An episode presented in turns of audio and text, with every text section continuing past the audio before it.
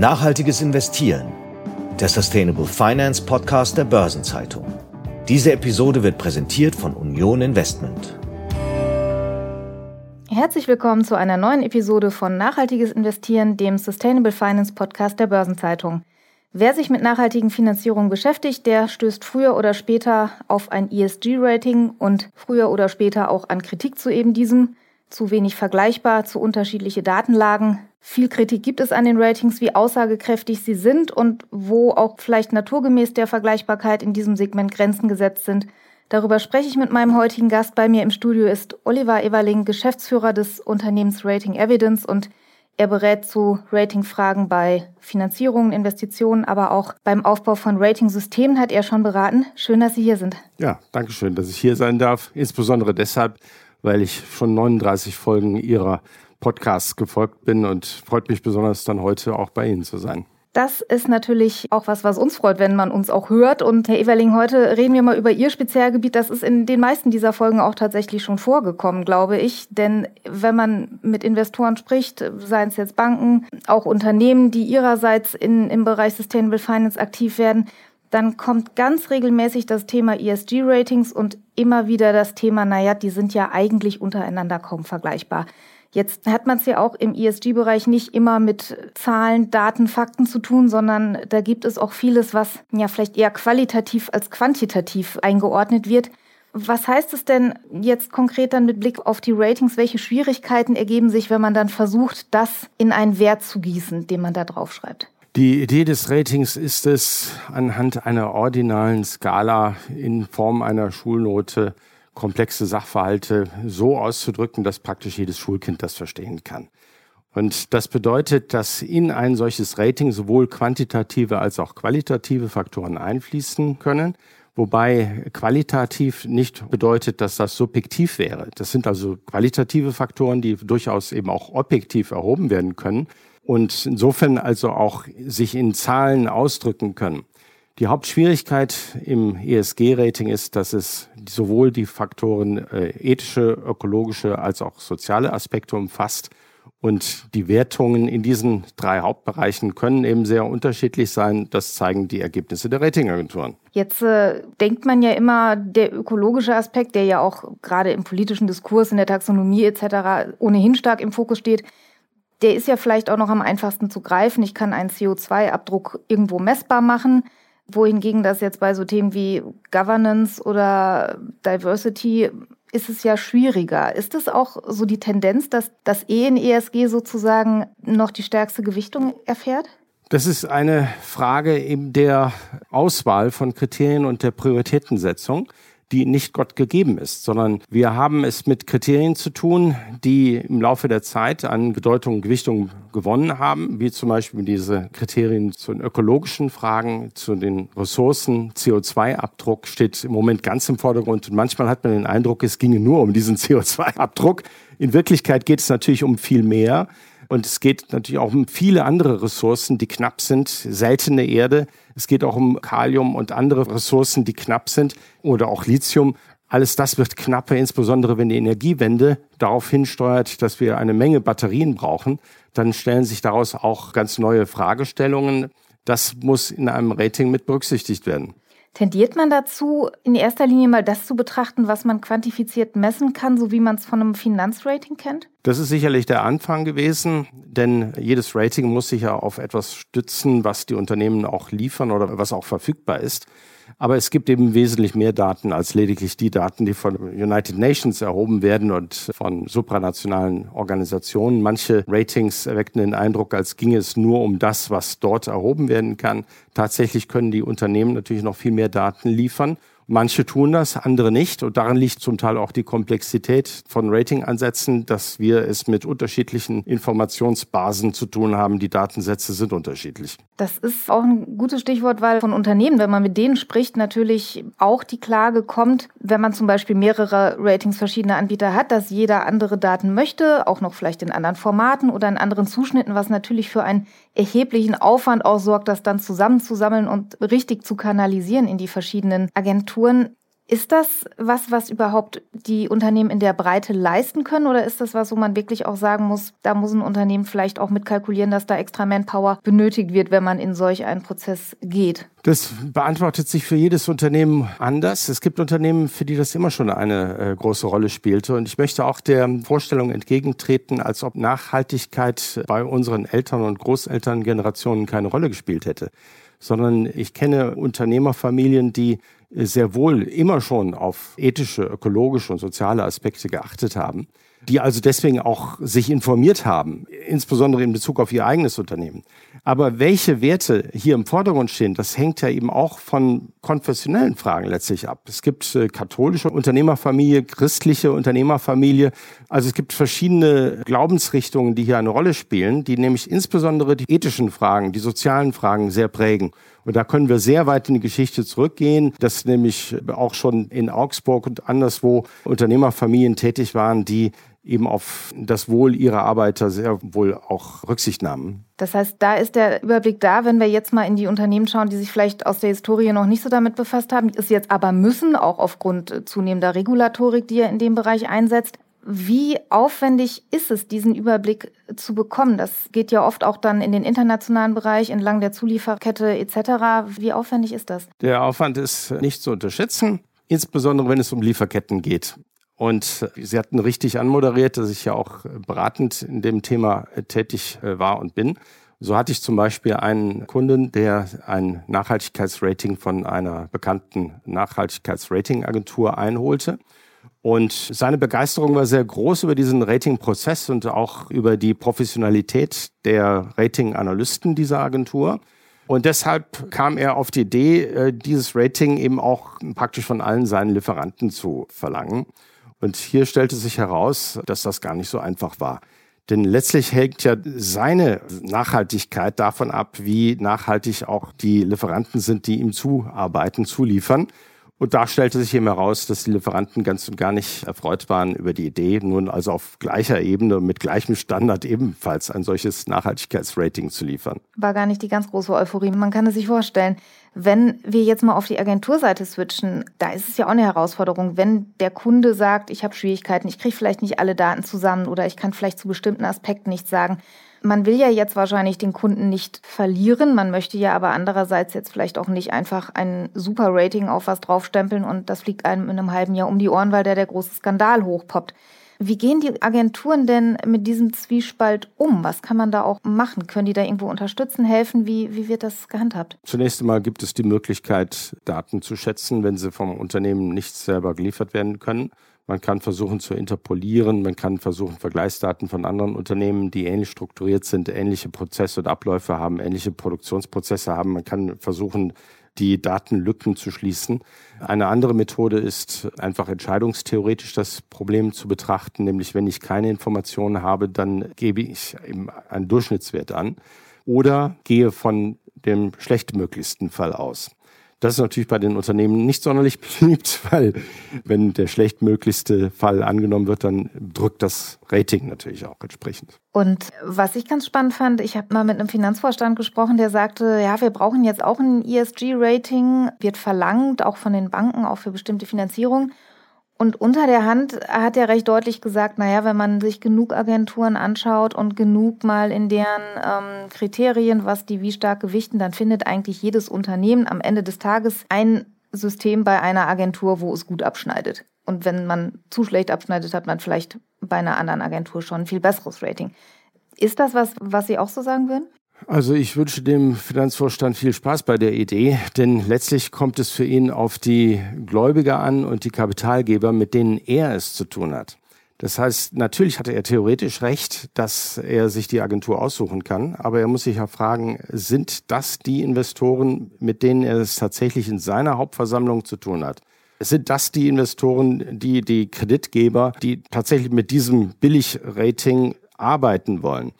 Oder verlangen die doch eben das Rating einer anerkannten Agentur? Und äh, daher sind in diesem sogenannten Rating Shopping, das ist der Fachbegriff dazu, diesem Rating Shopping sind Grenzen gesetzt durch die Marktkräfte, denen sich diese CFOs, diese Finanzvorstände auch ausgesetzt sehen. Das heißt, Sie würden schon sagen, da gibt es einige Namen, die sich etablieren und wo dann auch die größeren Investoren sagen, auf die legen wir Wert und den Rest ignorieren wir eher. So sehe ich das, denn es gibt Agenturen, die haben ihre Wurzeln tief in den 1990er Jahren andere sind erst in den letzten Jahren auf die Idee gekommen, sich mit dem Nachhaltigkeitsrating zu beschäftigen und entsprechend groß sind die Unterschiede. Das ist ja letztlich auch eine Glaubwürdigkeitsfrage. Wenn jetzt jeder bei hinreichend Ausdauer und Shopping das äh, Rating seiner Wahl bekommt, dann habe ich ein Glaubwürdigkeitsproblem. Ist das eine Gefahr, der man sich auch bewusst sein muss, auch als Anleger, wenn man die anschaut? Ja, Anleger sollten eben fragen, welchen Track Record hat die Ratingagentur und das Thema Rate the Raters wird ganz aktiv angegangen. Es gibt dazu auch eine Studie, in der man nachlesen kann, wie die Ratingagenturen im Vergleich abschneiden aus verschiedenen Perspektiven. Und das sich vor Augen zu führen, ist für jeden Anleger zu empfehlen.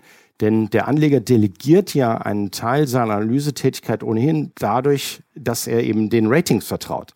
Die Ratingagenturen machen dann die Arbeit quantitativ und qualitativ. Aber die Arbeit des Anlegers, sich genau zu überlegen, welche Ratingagentur er nutzen möchte, diese Arbeit kann man dem Anleger nicht abnehmen. Das heißt also, der Anleger sollte auf jeden Fall sich fragen, mit welcher Ratingagentur möchte er arbeiten, welcher Ratingagentur vertraut er. Und wahrscheinlich ist ein Rating ja auch nicht die eine Wahrheit, sondern eher ein Orientierungspunkt unter vielen idealerweise. Ja, also ein Nachhaltigkeitsrating ist in dieser Hinsicht genauso zu beurteilen wie ein Credit Rating. Auch das Credit Rating, das betonen Agenturen wie Moody's, Standard Poor's oder Fitch Ratings immer und immer wieder. Credit Ratings sind auch nur Meinungen über die wirtschaftliche Fähigkeit, die rechtliche Bindung und die Willigkeit eines Zahlungsverpflichteten, eines Schuldners, seinen zwingend fälligen Zahlungsverpflichtungen vollständig und rechtzeitig nachzukommen. Es ist eine Meinung. Und so ist das bei dem äh, Nachhaltigkeitsrating auch. Es ist also auch nur ein Faktor unter mehreren, der berücksichtigt werden muss. Jetzt haben wir ja bei den Finanzratings eine lang geübte Praxis. Man kennt die und die gelten ja auch als zumindest einigermaßen untereinander vergleichbar. Würde man diesen Grad an, ich nenne es jetzt mal Standardisierung oder Vergleichbarkeit bei Nachhaltigkeitsratings theoretisch auch erreichen können? Oder würden Sie sagen, da gibt es größere Unterschiede in den Gewichtungen als jetzt bei den großen Finanzrating-Agenturen. Bei der Frage muss ich leider ziemlich weit ausholen, weil nämlich das Credit Rating ist eine Meinung eben über die Zahlungsfähigkeit. Und das bedeutet, ein Credit Rating liefert uns eine ganz andere Evidenz als das Nachhaltigkeitsrating. Beim Credit Rating kann ich überprüfen, ob die dreifach A gerateten Unternehmen nach einem Jahr, nach zwei Jahren, nach fünf Jahren, nach zehn Jahren immer noch zahlungsfähig sind oder nicht und kann Statistiken heranziehen, überprüfen, wie gut die Ratingagentur es geschafft hat, diese Ausfallwahrscheinlichkeiten zu schätzen. Darüber gibt es Statistiken und deswegen ist auch kein Wunder, dass die führenden Agenturen in den meisten Ratings übereinstimmen, weil nämlich diese Ausfallwahrscheinlichkeit, das ist ein objektives Datum. Aber bei den Nachhaltigkeitsratings, da geht es insbesondere, wenn es um soziale und ethische Aspekte geht, eben auch um Faktoren, die subjektiv geprägt sind, von denen die meisten Faktoren also selbstreferenzierend sind, dass nämlich, wenn ich ein bestimmtes Verhalten für gut oder schlecht beurteile im Rating, dann bleibt es eben auch in späteren Jahren gut oder schlecht. Das heißt, ich habe keinen objektiven Maßstab wie beim Credit Rating, dies zu überprüfen. Das ist ja wahrscheinlich auch was, wenn Sie sagen, es ist auch ein Stück weit eine Einschätzungsfrage, was ist gut, was ist schlecht. Das unterscheidet sich ja auch ähm, nach soziokulturellem Background, je nach Alter, Region. Nehmen wir Themen wie Diversity, ist hier ein Riesenthema, ist in manchen Kulturkreisen anders. Was heißt es auch, wenn wir uns mal den internationalen Kontext anschauen? Dann haben wir ja nochmal wahrscheinlich andere Schwerpunkte und unterschiedliche Vergleichbarkeiten, wenn wir es jetzt mal global betrachten, oder? Ja, also in der Zeit, als ich Aufsichtsratsvorsitzender der Ökom Research AG war, bin ich der Frage nachgegangen, wie denn zum Beispiel aus islamischer Sicht, weil wir bei der Ökom Research AG damals eben äh, wussten, dass wir natürlich äh, abendländisch vom christlichen Abendland geprägt sind in unseren kulturellen Wertungen, bin ich der Frage nachgegangen, wie wäre das denn aus islamischer Sicht oder aus jüdischer Sicht? Deswegen habe ich auch mit einem Rabbiner darüber damals sehr intensiv darüber beraten oder mit der islamischen Ratingagentur in Bahrain gab es dazu auch einen Versuch, äh, mich auseinandergesetzt mit der Erkenntnis, dass in der Tat es Wertungen gibt von denselben Tatbeständen, die sehr unterschiedlich sind.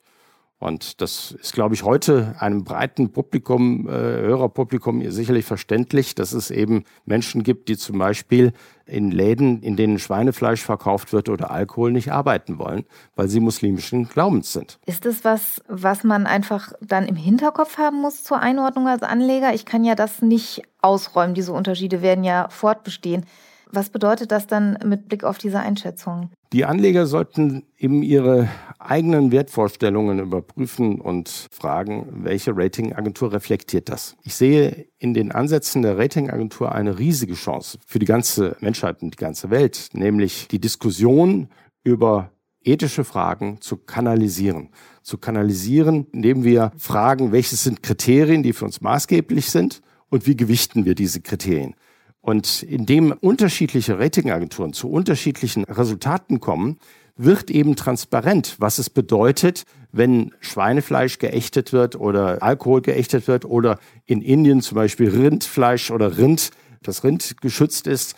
Diese Wertungen können in den Ergebnissen von Ratingagenturen berücksichtigt werden und zeigen entsprechend auf, wie gewichtig eben der Verstoß gegen das eine oder das andere im Ergebnis wäre. Das heißt, wichtig ist sozusagen eine Transparenz, dass eben klar ist, dieser Faktor ist in dieser Agentur höher gewichtet, weniger gewichtet und dann muss man sich sozusagen im Prinzip nicht nur das Rating angucken, sondern wenn ich es genau wissen will, muss ich mir eigentlich die Mühe machen und zu schauen, auf welchem Kriterienkatalog ist diese Agentur zu dieser Einstufung gekommen, die jetzt als Rating da drauf klebt. Richtig, deshalb wurden bei Credit Rating Agenturen rechtliche Rahmenbedingungen geschaffen zur Offenlegung der Kriteriologien. Und deswegen sind im Credit Rating die Ratingagenturen auch angehalten, äh, durch die EU-Verordnung über Ratingagenturen offenzulegen, wie sie ihre Methodologien, ihre Methodik weiterentwickeln und dass sie zum Beispiel Konsultationsprozesse durchführen müssen mit allen Marktbeteiligten, um ihre Anpassungen der Kriterien mit den Marktteilnehmern zu diskutieren. Ich rechne eigentlich damit, dass ähnliche Anforderungen an Nachhaltigkeitsratingagenturen auch erhoben werden eines Tages, um eben insbesondere den institutionellen Investoren eine professionelle Entscheidung zu ermöglichen. Das würde ja dann die Sache auch ein bisschen mehr standardisieren, insofern als man zumindest wüsste, wer für welche Kriterien dann steht. Ja, meine Hoffnung allerdings, dass die Nachhaltigkeitsratingsagenturen alle zum selben Ergebnis kommen, die sind gering. Das glaube ich schon. Also das heißt, wir können abschließend festhalten, es wird vielleicht mehr Transparenz geben, wünschenswerterweise. Es wird vielleicht auch mehr Standardisierung geben, aber eine 100%ige Vergleichbarkeit in dem Bereich wird es nicht geben. Richtig. Dann danke ich Ihnen ganz herzlich, dass Sie uns mal einen Einblick gewährt haben in diesen Bereich und in die Unterschiede zu den klassischen Finanzratings und ja auch in die kulturellen Hintergründe dieser Einschätzung und dieser Meinung, die es ja letztlich sind, wie sie zustande kommen. Vielen Dank für den Besuch, Oliver Eberling. Ja, vielen Dank, Frau Reifenberger.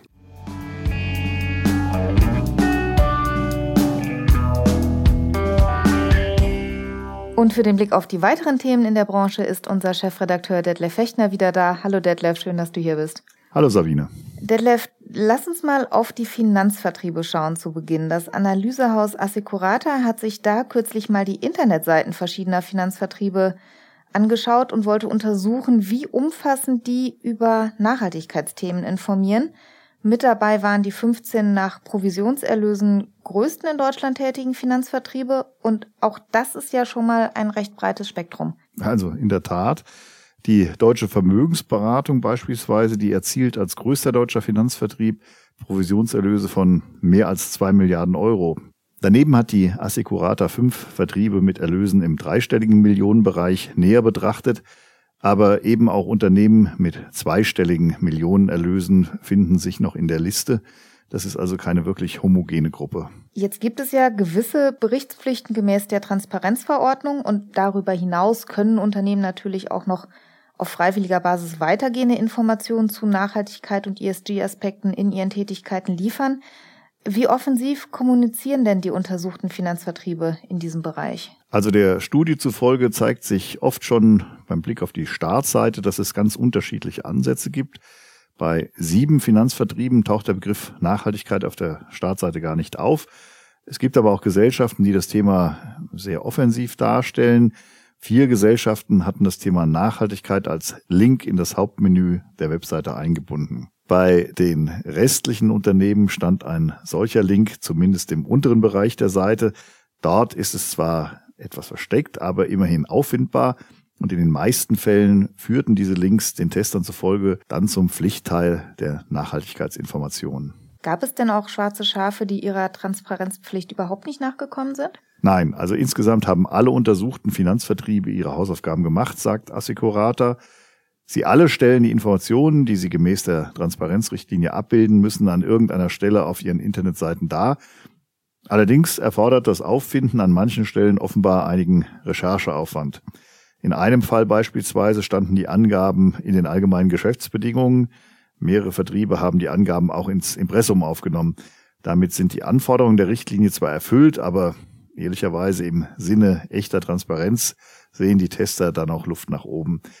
Ihr Fazit lautet, auf vielen Internetseiten fehlt neben dem Pflichtteil noch die Kür.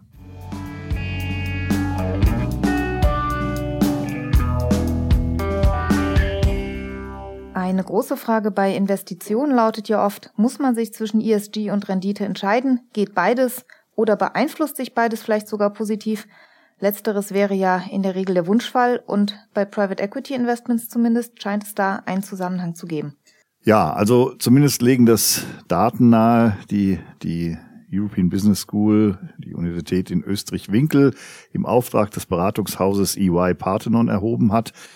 Denn diesen Ergebnissen zufolge trägt eine an ESG ausgerichtete Strategie bei Private Equity Investments zu höheren Erträgen und zu mehr Wachstum bei. Bei den Kapitalkosten gibt es ebenfalls Vorteile. Sie liegen für Unternehmen mit guter ESG-Bewertung im Schnitt um 40 Basispunkte niedriger als bei solchen mit schlechterem Rating, sagt jetzt diese Studie. Und wenn man die Bewertung zum Zeitpunkt des Ausstiegs der Finanzinvestoren betrachtet, dann lag die Bewertung von Investments mit guter ESG-Note um durchschnittlich fünf Prozent über dem Marktniveau. Ich habe ja in der vergangenen Episode mit der Sustainability-Chefin eines Private Equity Hauses hier gesprochen an dieser Stelle und die hat sehr eindrücklich aufgezeigt, wie wichtig das Thema inzwischen geworden ist. Dennoch hat jetzt diese Umfrage ja gezeigt, dass der Blick auf ESG oft noch aus einer ganz bestimmten Perspektive herauskommt. Ja, Tatsächlich wird Nachhaltigkeit und ESG oft noch als reiner Compliance, Reputations- und Risikomanagement-Aspekt gesehen und gewertet. Für den weit überwiegenden Teil der Studienteilnehmer ist die Risikominimierung der Hauptgrund für ESG-Maßnahmen. Das Thema Wertschöpfung spielt da tatsächlich noch eine untergeordnete Rolle. Wie fest ist denn ESG bei den in der Studie betrachteten PI-Häusern organisatorisch verankert, wenn wir jetzt mal beispielsweise an spezielle ESG-Teams und an das Know-how in der Organisation denken? Ja, also das Know-how ist noch nicht sehr gleichmäßig verteilt, denn nur die Hälfte der Häuser, die an der Befragung teilgenommen haben, die sieht ESG als Teil ihrer Kernkompetenz oder nutzt es bewusst als Steuerungskriterium für die Portfoliounternehmen. Konkrete Wertsteigerungspläne oder, oder ein spezielles ESG Impact Controlling, das hat bislang ebenfalls nur jedes zweite Haus erarbeitet. Das heißt, im Umkehrschluss, die andere Hälfte hat noch viel Luft nach oben.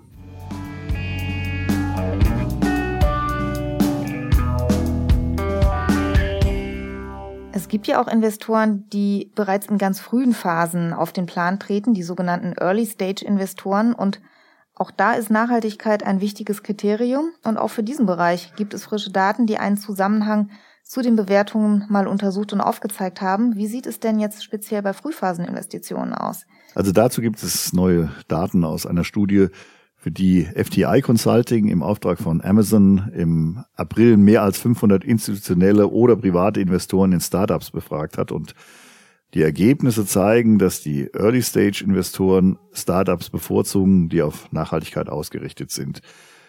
Die höhere Nachfrage nach den nachhaltigen Startups treibt auch deren Bewertung, denn nach Einschätzung der deutschen Venture Capital und Private Equity Investoren erzielen auf Nachhaltigkeit ausgerichtete junge Unternehmen einen Bewertungsaufschlag von immerhin bis zu 13 Prozent. Wie intensiv gehen die Early-Stage-Investoren das Thema ESG denn dann im eigenen Portfolio an? Also 70 Prozent, und das ist ja immerhin mehr als zwei Drittel der befragten Investoren aus Deutschland, die sagen, dass sie das Thema in den vergangenen zwölf Monaten adressiert haben und bei den Startups, in die sie investieren, nun verstärkt Informationen zur Nachhaltigkeit angefordert haben.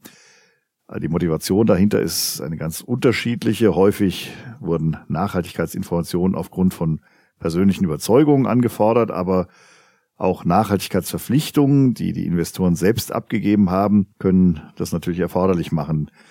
Und deshalb kann es auch zu negativen Folgen kommen, wenn ein Start-up beim Thema Nachhaltigkeit nicht richtig auskunftsfähig ist. Was kann da schlimmstenfalls passieren? Ja, gut, mehr als die Hälfte der Investoren in Deutschland, nämlich 58 Prozent, haben dieser Umfrage zufolge in den vergangenen zwölf Monaten eine Investition in ein Startup abgelehnt, weil sie Bedenken mit Blick auf dessen Nachhaltigkeitsbilanz hatten.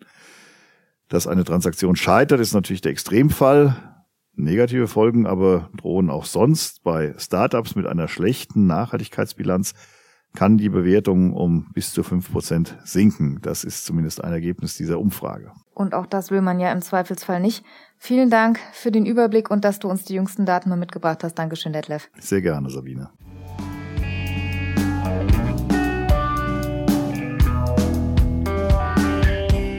Wenn Sie sich ein bisschen weiter zu Themen rund um ESG und Nachhaltigkeit austauschen wollen, dann kann ich Ihnen noch einige Veranstaltungen ans Herz legen. Am 12. und 13. Juni feiert im Cup Europa in Frankfurt die Digi Sustain ihre Premiere, eine neue spannende Veranstaltung.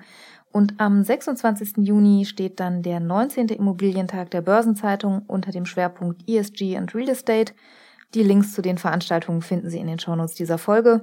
Und das war die heutige Episode. An dieser Stelle hören wir uns in zwei Wochen wieder, wenn Sie mögen. Ich freue mich, wenn Sie wieder dabei sind. Bis dahin, machen Sie es gut. Das war Nachhaltiges Investieren, der Sustainable Finance Podcast der Börsenzeitung. Diese Episode wurde präsentiert von Union Investment.